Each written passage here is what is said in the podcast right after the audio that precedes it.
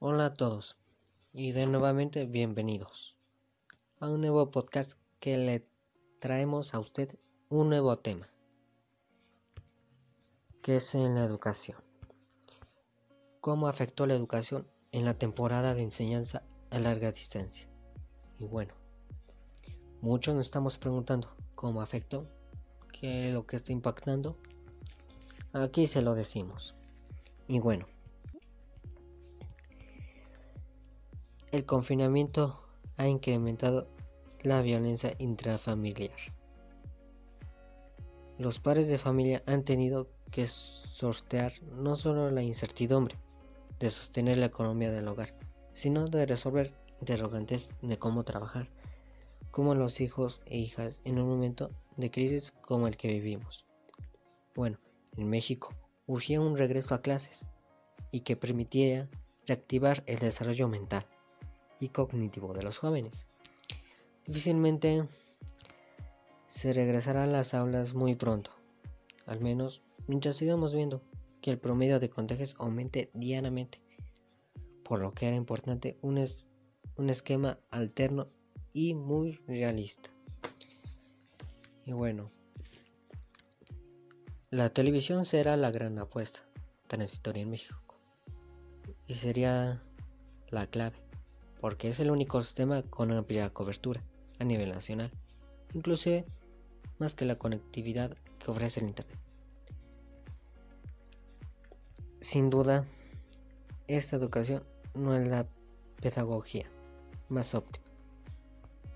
Jamás se va a sustituir a la escuela tradicional, el aula como el centro de desarrollo educativo, donde el maestro y el alumno, es decir, emisor y receptor, interactúen presencialmente dentro del proceso educativo.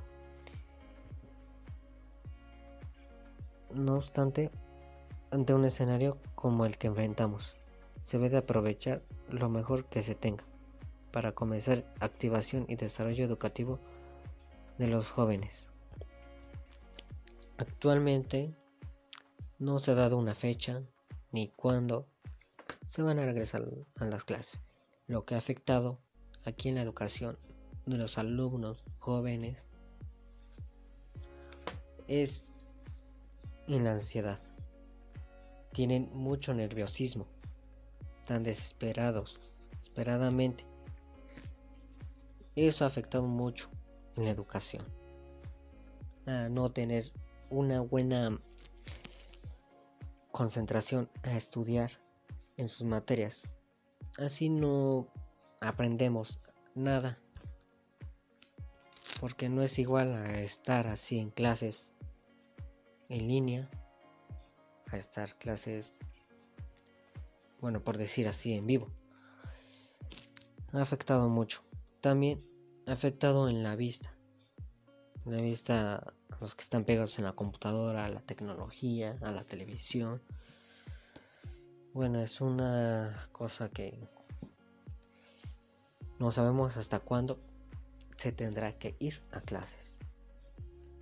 Principalmente aquí en México. El mundo ya regresaron, volvieron a la segunda ola. Las clases es el principal, la principal actividad de aprender. De aprender por lo menos por, los jóvenes, ¿no? La sociedad mexicana debe unirse, no podemos darnos el lujo de desperdiciar una generación en la que estamos viviendo. No será fácil estar a frente a un televisor durante varias horas sin distractores, bajo una concentración adecuada y con los útiles escolares óptimos. Más adelante le explicaremos los desafíos de los alumnos en la cuarentena con respecto a la entrega de las actividades.